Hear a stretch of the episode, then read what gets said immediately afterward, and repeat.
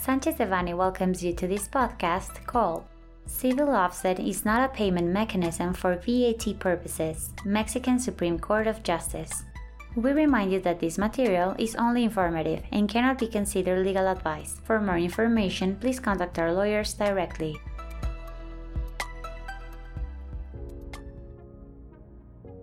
On March 15, 2023, the Second Chamber of the Mexican Supreme Court of Justice resolved the contradiction of criteria 413 2022, which had the purpose of determining whether the civil offset is a means of payment of VAT.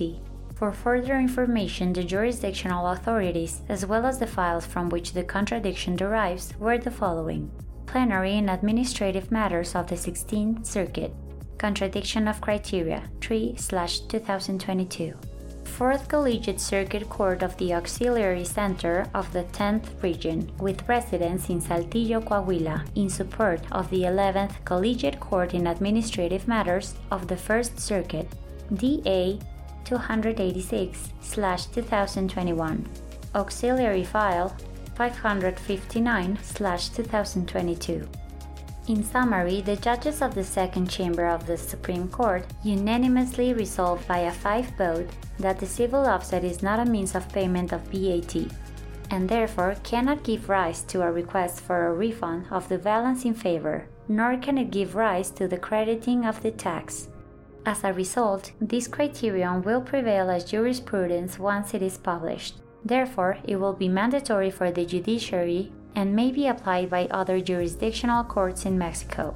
With the reservation of knowing the integral content of the court ruling, as well as its corresponding jurisprudence, we consider that this determination could violate human rights and guarantees related to legal certainty, legality, and non retroactivity of laws. In the future, this decision will be applied by the tax authority to deny requests for funds derived from credit balances or to deny VAT crediting derived from transactions where there was no cash flow in the payment of the tax. Likewise, there is uncertainty as to whether the tax authority will seek to review, through its powers of verification or judgment of injury, those transactions that could have been satisfied through civil offset in order to recover such amounts.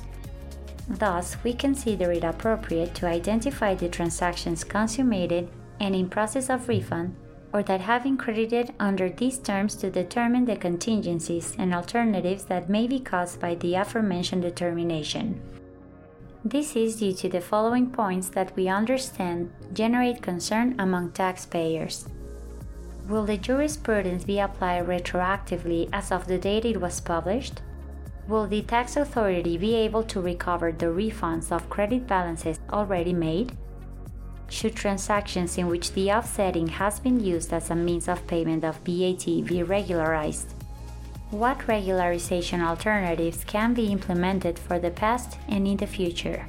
We hope that the information contained here will be useful. We are at your service to expand our comments in relation to the legal alternatives that will allow you to counteract the effects of the above mentioned determination on a case by case basis.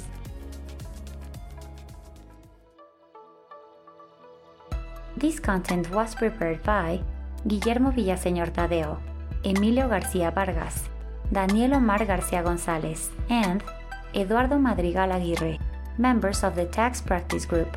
For any questions or comments on this material, please contact us directly or visit our website, sanchezdevanny.com. Unless otherwise specified, users of this podcast may save and use the information contained here only for educational, personal, and non commercial purposes. Therefore, its reproduction for any other medium is prohibited, including but not limited to copying, retransmitting, or editing without prior permission of Sanchez Devanny Echeverri,